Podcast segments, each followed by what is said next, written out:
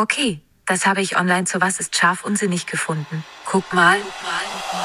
Herzlich willkommen bei Scharf und Sinnig. Entscheidendes für Entscheider mit Jörg Schleburg und Dr. Simon Mamero. In der heutigen Episode sprechen wir darüber, dass die Mehrheit der Beschäftigten in Deutschland weniger arbeiten möchten. Stecken Unternehmen aktuell in der Zwickmühle? Wie können sie den Traum von mehr Freizeit erfüllen, obwohl sie durch den Fachkräftemangel um jede Arbeitskraft kämpfen müssen? Wir werden es herausfinden, jetzt und hier bei Scharf und Sinnig. Simon, lass uns direkt einsteigen. Ich habe ein Thema, was mich, was mich ein bisschen beschäftigt, schon seit längerer Zeit. Mhm. Momentan okay. wird es auf ja relativ vielen Kanälen, Social Media Kanälen, aber auch in diversen äh, Magazinen, Plattformen diskutiert, kontrovers diskutiert. Und zwar geht es so grundsätzlich darum, 53 Prozent der Berufstätigen in Deutschland möchten ihre wöchentliche Arbeitszeit reduzieren. Du kennst mich ja auch ein bisschen. Ich bin ja so immer für alles offen irgendwie. Ich habe ja immer so auch auf alles mhm. Bock und ich bin auch irgendwie neugierig. Ich kann den Fakt auch so ein bisschen nachvollziehen. Ich glaube nicht, dass ich zu denen gehöre, weil du, wie ich eben auch, wir arbeiten tendenziell eher ein bisschen mehr als die durchschnittlichen mhm. 38,4 Stunden. Was ich mich aber frage, ist, und den Zusammenhang würde ich gerne mit dem mal so besprechen. Also einerseits gibt es natürlich einen Haufen Studien darüber, wie positiv die Auswirkungen sind, wenn man die Arbeitszeit reduziert. So, mhm, dann ist ja. es für die Work-Life-Balance besser, du kannst dich mehr um deine Familie kümmern, es ist für die Psyche besser und so weiter und so fort. Das ist so der eine Fakt. Finde ich gut, finde ich geil, kann ich unterstreichen. Der andere Fakt ist aber, Unternehmen suchen händeringend nach Arbeitskräften. Wie, wie kriegen wir das irgendwie zusammen? Also einerseits hat keiner mehr Lust zu arbeiten. Ich bin jetzt ein bisschen überspitzt unterwegs, Plakativ, ja. bisschen mhm. schwarz-weiß. Einerseits hat keiner mehr Lust zu arbeiten, aber andererseits suchen wir händeringend Arbeitskräfte. Und darüber würde ich gerne heute mit dir ein bisschen sprechen. Das ist echt ein schwieriges Thema, ähm, weil auf der einen Seite kann man es natürlich verstehen, wobei die Debatte gar nicht so neu ist. Manchmal habe ich jetzt das Gefühl, es ist ja immer wieder mal so, alle Jahre kommt das auf, äh, kommt das auf und da kommt das, das Gefühl auf, ja, das ist total was Neues. Und die neue Generation lässt sich das nicht gefallen. Das liest man ja auch so. Gerade bei den, ich sag jetzt mal, anstehenden, äh, die neue Generation wäre für die Nachhaltigkeit und wäre für sozialen Ausgleich und wäre für die Besteuerung von Erbschaften und, und, und was da alles passiert der ist ja nichts Neues. Die neue Generation war schon immer für progressive Dinge. Bis sie denn, sagen wir mal, in den besitzenden Stand kommt, dann sieht man das meistens etwas anders. Und äh, also ich erinnere mich tatsächlich, wenn ich überlege, ich war ja in den 90ern so, so ein leichter Bestandteil, sag mal, der Rave-Kultur. Da war Arbeiten auch nicht wichtig. Ja, also dann hat man irgendwie gearbeitet unter der Woche und von Freitag bis Sonntag war vorbei. Ne? Also und ähm, dann hat man gearbeitet, um diese Party leben zu können das hört irgendwann auf. Also machen wir an der Stelle. Ich will jetzt nicht sagen, dass das alles irgendwann mal aufhört, muss es ja gar nicht. Aber natürlich ist es auch eine Sache der Möglichkeiten.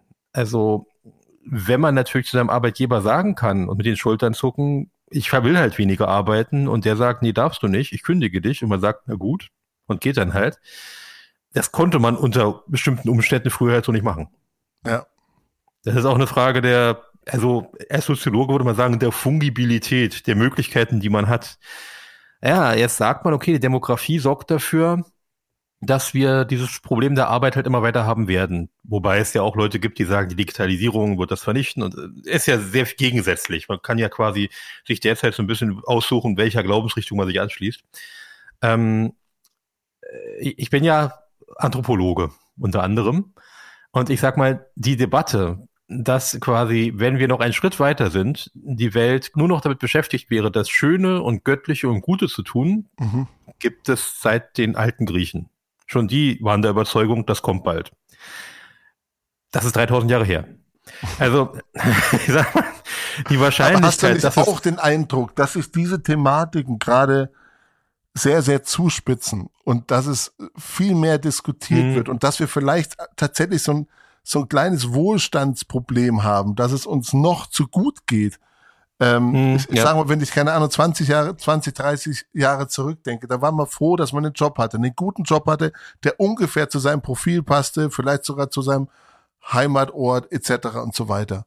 Mittlerweile geht es ja gar nicht mehr darum, dass du überhaupt einen Job hast, sondern das muss schon irgendwie der richtige sein. Der muss schon irgendwie fast maßgeschneidert sein.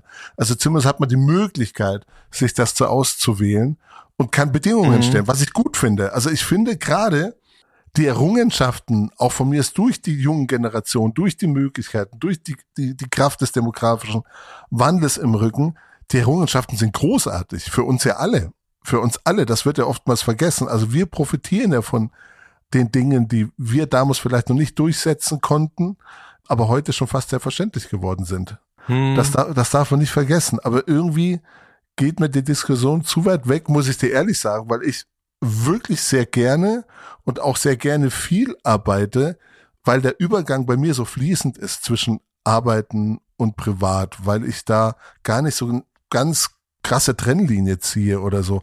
Aber die Diskussion geht mir eigentlich viel zu weit davon weg, von dem, was können wir eigentlich leisten? So, warum gehen mhm. wir eigentlich arbeiten? Was wollen wir denn wirklich gemeinschaftlich irgendwie erreichen zu dem, ähm, ja, aber ich musste aber schon so ein bisschen auf mich gucken. Ich möchte aber schon schauen, dass ich noch und noch ein Privatleben habe, ein außerordentlich vielleicht ausgeprägtes Privatleben, wie auch immer ich finde, da wird vielleicht oftmals in eine mhm. falsche Richtung diskutiert. Naja, es geht so ein bisschen in die Purpose-Richtung. Die Frage ist, ob der Purpose mich wirklich antreibt. Und ich bleibe leider dabei, auch wenn ich da unter HR-Lern ähm, wieder mal der Miesepeter bin. Ich glaube nicht, dass jeder durch Purpose zu erfüllen ist. Es gibt durchaus Menschen, die arbeiten, um zu arbeiten. Und wenn die damit fertig sind, gehen die nach Hause und das war's. Ja. Ähm, ob die ihre Erfüllung in der Arbeit finden, wage ich an der Stelle zu bezweifeln. Weil wenn ich beispielsweise meine, naja, da gehört natürlich auch Mut dazu. Sagen wir mal, ich wäre jetzt Geiger. Aus irgendwelchen Gründen. Geige wäre mein Leben, ja. Ich muss, aber wenn das jetzt wirklich mein Dasein wäre, es gehört natürlich extrem viel Mut dazu, zu sagen, so, ich bin jetzt Geiger. Was anderes bin ich nicht mehr. Entweder ja. ich kann davon leben oder nicht. Das ist ein Mut, den teilweise Künstler aufbringen, die sagen, ich male und das war's. Und okay, wenn ich um zu malen halt äh, in schlechten Zeiten Nachtwächter sein muss, so what, ich bin Maler, dann bin ich halt Nachtwächter für den Moment, aber das ist eben so. Aber die suchen natürlich ihre Erfüllung nicht in der Nachtwache. Also das ist quasi nicht ihrem Punkt. Da lesen die vielleicht noch Bücher über Malerei oder so, das ist ein anderes Thema. Aber da gehen die voll drin auf. Dass jetzt jeder in einer Arbeit aufgehen kann und dass jede Arbeit dazu quasi aufgebaut werden kann, eine Erfüllung zu geben, das glaube ich nicht. Ich bleibe dabei zum Beispiel, wenn ich einen riesen Berufsbedarf sehe oder auch einen riesen Arbeitsbedarf im öffentlichen Dienst in der Verwaltung. Ich glaube nicht, dass es so viele Menschen gibt, deren Erfüllung die Verwaltung ist, wie der Bedarf an Arbeitskräften in der Verwaltung vorhanden ist. Ja, da bin ich bei dir.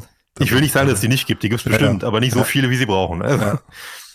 Ich tick halt so viel anders. Ne? Also ich habe schon mein Leben lang irgendwie immer nach der Erfüllung in der Arbeit gesucht. Also die muss mir schon immer irgendwie was zurückgeben.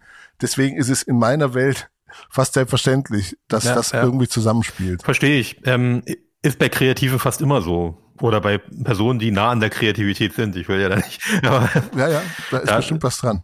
Auf jeden Fall. Ist bei Wissenschaftlern ähnlich. Das ist ein ähnlicher innerer Antrieb. Da muss man auch nicht prüfen, ob die die 40 Stunden gearbeitet haben. Das äh, reißen die sowieso schon nach drei Tagen, wenn sie gerade gut drauf sind. Also aber nochmal vielleicht so auf die, auf die Eingangsfrage äh, nochmal zurückzukommen. Glaubst du, dass es uns irgendwann auf die Füße fällt, dass wir sagen, wir wollen irgendwann irgendwie alle weniger arbeiten. Ja. Brauchen aber mehr Fachkräfte oder mehr Arbeitskräfte im Allgemeinen. Das glaube ich auf jeden Fall. Ganz, das glaubst du auf jeden Fall? Weil was mir so, den, den Spruch kennst du, aber wenn jeder an sich selber denkt, ist auch an alle gedacht. Und irgendwie ist die Situation so. Also wir haben eigentlich, wir reden zwar immer viel, äh, viel darüber, dass man nicht nur an sich selber denkt, sondern auch an, an die Gemeinschaft und so weiter. Aber tatsächlich machen sich doch die wenigsten darüber Gedanken, ich ehrlich gesagt auch nicht stündlich, täglich. Äh, aber was das vielleicht gesamtwirtschaftlich für Auswirkungen hat, wenn ich nur darauf achte, ob es für mich selber jetzt gerade besser oder schlechter ist. Es ist ja nicht nur gesamtwirtschaftlich, es ist ja auch eine Frage der, ähm, der Sozialetats, wenn du so willst. Ne? Also ich sag mal so, ähm, diese Umverteilungsgeschichte bedeutet ja immer, dass irgendwo auch was äh, erwirtschaftet wird. Jetzt kann man natürlich mhm. sagen, ja, aber da gibt es doch die Milliardäre. Ja, die gibt's, aber so viele gibt's davon auch nicht. Also ähm, das ist quasi nicht die Lösung an der Stelle. Die meisten Gelder, die ausgegeben werden können auf Staatsseiten, damit meine ich auch ein Sozialetat, damit meine ich auch Pflegegeld, mhm. damit meine ich auch Arbeitslosengeld und Krankenkasse werden von ungefähr den gleichen Menschen erarbeitet, die wir auch so sind. So vom Durchschnitt, kann man sagen. Also ja, das ist ja. so in dem Segment. Da kommen die meisten Gelder her, weil es davon eben 40 Millionen gibt. Die Highflyer gibt's auch, aber die reißen das nicht raus. Also da, da, ja. das ist quasi statistisch zu überschauen. Wenn das aber massiv nach unten geht, ja, dann gibt's weniger umzuverteilen. In einer Situation, wo, ich sag jetzt mal, mal eben alle Heizungen ausgetauscht werden sollen in so und so viel Millionen Haushalten, ist das mit dem Runtergehen von Investitionsmöglichkeiten so eine Sache. Mhm. Weil ich meine, auch da soll ja quasi den Kleinen geholfen werden. Ja, wenn den Kleinen keiner hilft, wenn alle es nicht tun und alle weniger machen, dann Absolut. ein Problem. Ja. Ja. ja. Also ich sag mal, da bin ich tatsächlich jemand, der auch, wenn es nicht Spaß macht, diese manchen die Abgrabung zu bezahlen, das ist ja nicht lustig. Also da können, glaube ich, alle die Arbeiten von singen, ja. Aber ich habe auch BAföG bekommen zum Zeitpunkt, wo ich es gebraucht habe. Mhm. Das habe ich mittlerweile vielfach zurückgezahlt, aber als ich es gebraucht habe, hat der Staat meine Miete bezahlt. Ja, ist so, gar keine Frage. Und insofern ähm, bin ich auch vollkommen happy damit, wenn ich jetzt teilweise andererseits BAföG mitfinanziere. Völlig in Ordnung. Das ist gar keine Frage. Wenn ich aber jetzt sage, na, also ich brauche das alles nicht, ich gehe, das ist immer das Schärfste, wenn ich diese Mentalität, also ich arbeite viel weniger, aber will die volle Krankenversicherung. Mhm. Ja. Das ist das Gleiche. Ja. Wenn ich quasi, also ich möchte weniger Stress, dann rufen aber die gleichen Leute an und fragen, also warum der Paketlieferant heute nicht um neun da stand. Oder warum der Laden schon wieder zu ist. Was soll denn das, ja? Und warum braucht die Wäscherei so lange? Äh, da arbeiten auch Menschen, ne? Also, wenn ich entspanntes Leben will, muss ich auch entspanntes Leben erlauben. Und da hört es bei vielen auf. Ja, aber jetzt, jetzt gehen ja die Trends relativ eindeutig genau in die Richtung. So richtig aufhalten lässt sich ja nicht mehr. Oder, oder braucht es einfach noch mehr Krisen, dass jeder sagt, hey, wir müssen wieder arbeiten gehen, wir können das Leben sonst so nicht finanzieren, dass das schon gar keine Rolle mehr spielt. Ja, ich glaube, wir werden es sehen bis zu einem gewissen Grad, weil ähm, es ist schon so, dass viele ihre Ausgaben zurückgeschraubt haben und viele, äh, man hört, wir wollen reduzieren und ja, man darf auch nicht vergessen, die Corona-Zeit und auch die Krisen danach sind existenzielle Krisen, die ähm, nebenbei gesagt Menschen auch in tiefe psychische Schwierigkeiten gestoßen haben. Also wir haben ja eine Depressionswelle und die gar nicht mehr bearbeitet werden kann. Also der Index ist in manchen, manchen Bereichen aufs Dreifache gestiegen von vor der Krise. Das mhm. heißt, die Leute gehen auf den Zahnfleisch. Die haben keine Energie mehr. Die jungen Menschen noch schlimmer, weil das natürlich diese, dieser Anfang des Lebens äh, mega beschnitten war. Es hat auf jeden Fall eine Wirkung. Ob es richtig war, das, darum geht's gar nicht, sondern wir müssen eben damit leben, dass was passiert. Und das, was passiert, ist natürlich, dass die Belastung gerade nicht so berauschend ist. Das muss man ganz klar sagen. Das ist so. Das ist auch nicht schlimm, das ist nur Diagnose. Ja, das ist einfach nur der mhm. Fall. Ähm, was passiert jetzt tatsächlich, wenn mein Leben davon abhängt? Also wenn ich im Prinzip nicht einfach sagen kann, also schon der Ansatz, ich kann ja verzichten, ist ja ein Ansatz, den ich quasi aus dem Überfluss heraus tätigen kann. Mhm. Wir sind ja alle nicht in der Situation, nicht mehr auf, die, auf der Straße, wenn ich mich so umgucke, dass wir zu wenig Kalorien hätten. Das sieht nicht so aus. Also ich meine, auf den ersten Blick, ohne urteilen zu wollen, sieht schon so aus, als wären alle halbwegs gut ernährt. Ja? Solange das so ist, natürlich gleich zu sagen. Wir haben jetzt schon das Thema gehabt, es war ganz spannend, gestern Deutschland verschimmelt weil die Menschen nicht geheizt haben, schimmelt jetzt alles. Ja, ja worauf ich hinaus will, alles hat eine Wirkung. Und ähm, wir haben jetzt noch mehr Krisen, glaube ich nicht. Aber die Krisen, die wir gehabt haben, haben wir immer noch gut überstanden. Und die Debatte, die wir hier führen und auch in Skandinavien führen, die führen wir in Spanien und Italien bei der Arbeitslosigkeit nicht. Die haben eine Arbeitslosigkeit im Jugendsegment von 35 Prozent, da wird sowas äh, nicht, da haben wir das nicht. Ja, wir bewegen uns in der Nähe der, der, der Vollbeschäftigung. Eben, wir erinnern uns nur an, also wenn ich heute Studenten äh, verabschiede, dann haben die alle einen Job. Also ich weiß, manche wissen noch nicht so genau wie, aber zwei, äh, spätestens zwei Monate später wissen die genau, wo die hinkommen. Also die haben genau einen Plan. Ich weiß, ähm, als mein Studium zu Ende war, haben wir teilweise noch ein bisschen jongliert, um zu gucken, ob wir die Klausuren noch verschieben, damit wir ein halbes Jahr länger BAföG kriegen, weil der Arbeitsmarkt nicht so gut aussah. Da hat man solche Tricks noch machen müssen, also weil man nicht so genau wusste, was wird. Und äh, die, die Idee, also wenn ich heute jemanden abschließen lasse, dann möchte der möglichst schnell geprüft werden, weil eigentlich wartet der Arbeitgeber schon. Diese Episode präsentiert Ihnen die Agentur von Vorteil. Employer Branding für Deutschlands beste Arbeitgeber. Datenintelligenz, punktgenaue Analysen, individuelle Kulturentwicklungsprozesse und kluge Kampagnen. Das lässt sie verlässlich planen und als Arbeitgeber strahlen. Siehst du da Unternehmen in, der, in einer gewissen Zwickmühle? Also einerseits natürlich, um sich einen Wettbewerbsvorteil zu verschaffen, eben genau diese Angebote den Mitarbeitern zu machen, weniger zu arbeiten, viel mehr Arbeitszeitmodelle überhaupt ins Leben zu rufen, Teilzeitmodelle, das auf ja. der einen Seite, auf der anderen Seite dann eigentlich wäre es notwendig, dass ihr alle doppelt so viel arbeitet, damit wir überhaupt mit unserer Produziererei hinterherkommen. Ja, es ist eine Zwickmühle, aber äh, die müssen wir mit Kommunikation auf, aufladen. Es muss eben erklärbar sein, warum wir das machen. Warum wir was machen. Das Unternehmen, warum wir das tun, also warum es notwendig ist. Das ist ja immer wieder die Arbeitszeit so. zu reduzieren oder eben zu sagen, nee, pass auf, bei uns geht's einfach nicht.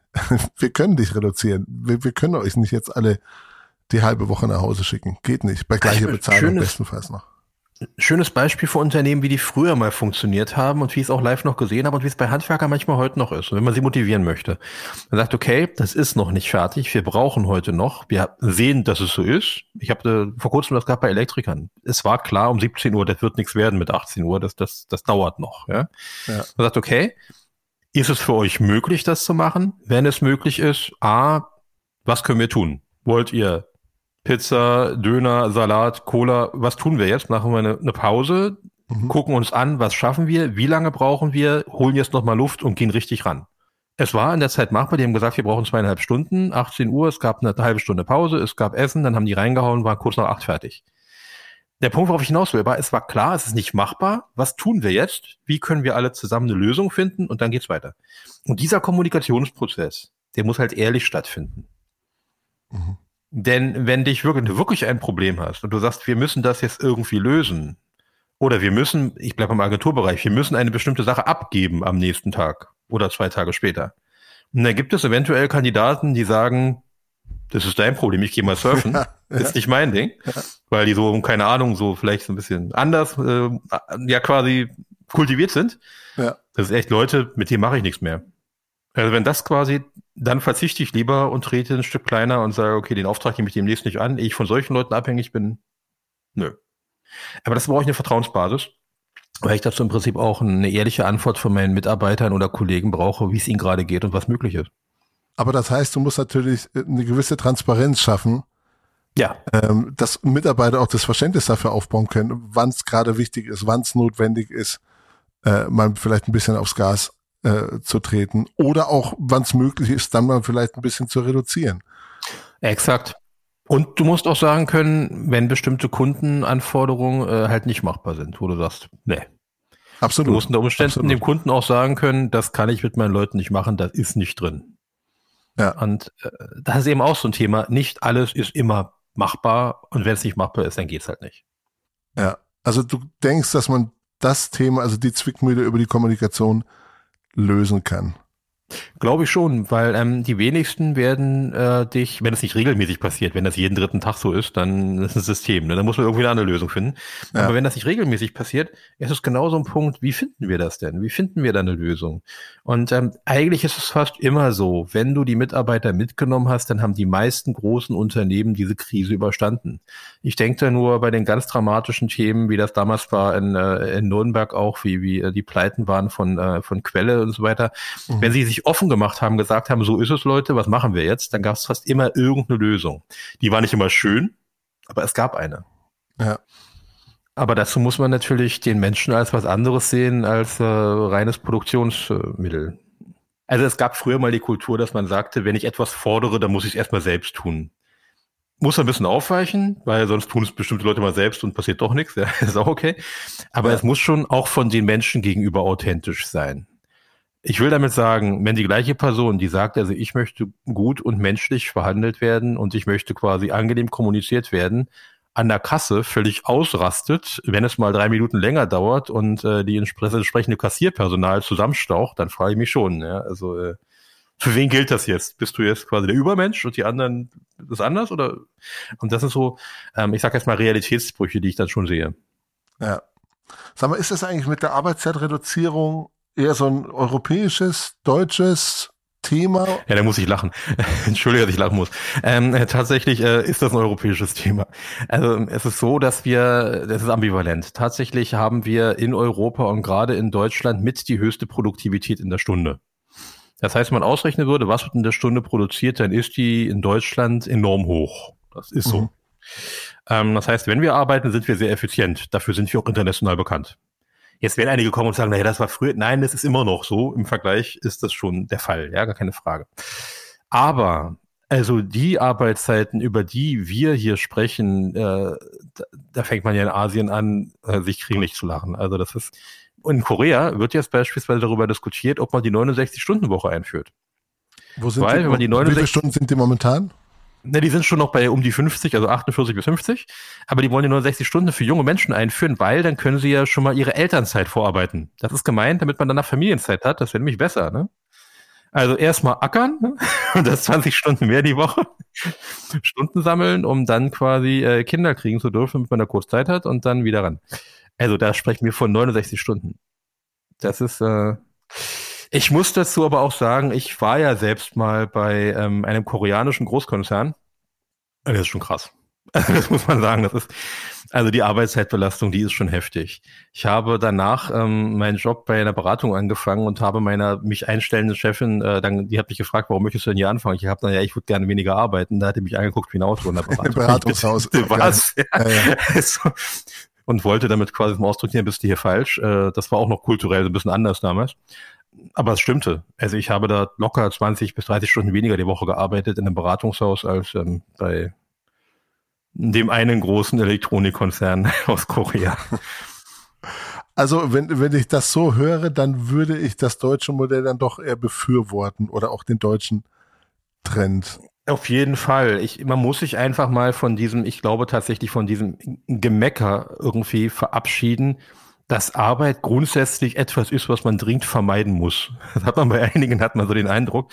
Die Work-Life-Balance bedeutet maximal die Arbeit vermeiden, weil das ganz schlimm ist, so nach dem Motto. Also Arbeiten ist, äh, das schadet mir, das macht mich quasi kaputt und das ist sowieso. Und es gibt ja auch Arbeit, die kaputt macht. Das ist außer Frage. Aber es gibt auch Hobbys, die kaputt machen. Also, und insofern, also mal so, so einen gesunden Mittelweg zu finden. Eine Kollegin von mir nennt das immer in der Psychologie ein Kontinuum. Ja? Also wir bewegen uns in so einem Bereich. Ne? Und ähm, der Bereich, der da ist, die Arbeit so möglichst zu vermeiden, ja, das ist... Äh und wenn ich dann, das ist auch nicht böse gemeint, wenn ich dann beispielsweise das bedingungslose Grundeinkommen mir ansehe und dann auch höre, was die Menschen da damit machen, dann ist das völlig okay. Aber das sind eh Idealisten. Das sind Menschen, die für sowas brennen. Und wenn die dann sagen, na, aber dann konnte ich in die Natur gehen und die, die Bilder malen von den Blumen, das macht nicht jeder. Also ich sage voraus, ja, es werden nicht 20 Millionen Menschen in den Wald rennen und Blumen malen. Das wird nicht passieren. Und insofern bin ich da leider zu sehr Realist. Ich glaube, zu dem Thema müssen wir nochmal eine extra Episode machen, weil ich glaube, da können wir beide sehr kontrovers drüber diskutieren. Ja, es hängt aber nach zusammen, ne? Die beiden Themen, die befruchten. Ja, ja, ja, ja, absolut, absolut. Aber tendenziell bin ich ja schon auch der Meinung, also Work-Life-Balance sollte schon irgendwie, sollte schon irgendwie passen. Wenn die Erfüllung auch im Job da ist, gibt mir der unglaublich viel. Ne? Da kann ich auch wahnsinnig mhm. viel rausziehen. Und das, ähm, ja, würde ich mir wünschen, dass das bei, bei vielen, vielen anderen Leuten ähm, ebenso stattfindet. Ja, es ist ähm, das ist gut, dass du das nochmal angeführt hast. Das ist mir gerade noch aufgefallen. Es ist natürlich auch so, dass die südkoreanische Gesellschaft ähm, diesen Wohlstand erst seit kurzem hat. Mhm. Weil du vorhin gefragt hattest, ob die Menschen eventuell zu satt sind. Vielleicht ist das so, weil ähm, bis vor 50 Jahren war äh, Südkorea ein Entwicklungsland. Also wirklich ein ja. armes Entwicklungsland. Das ist quasi in diese, ich sag mal, in diese Oberliga der wohlhabenden Staaten erst gesprungen. Und dessen sind die sich noch sehr bewusst. Also Verzicht ist da jetzt noch nicht ganz vorne.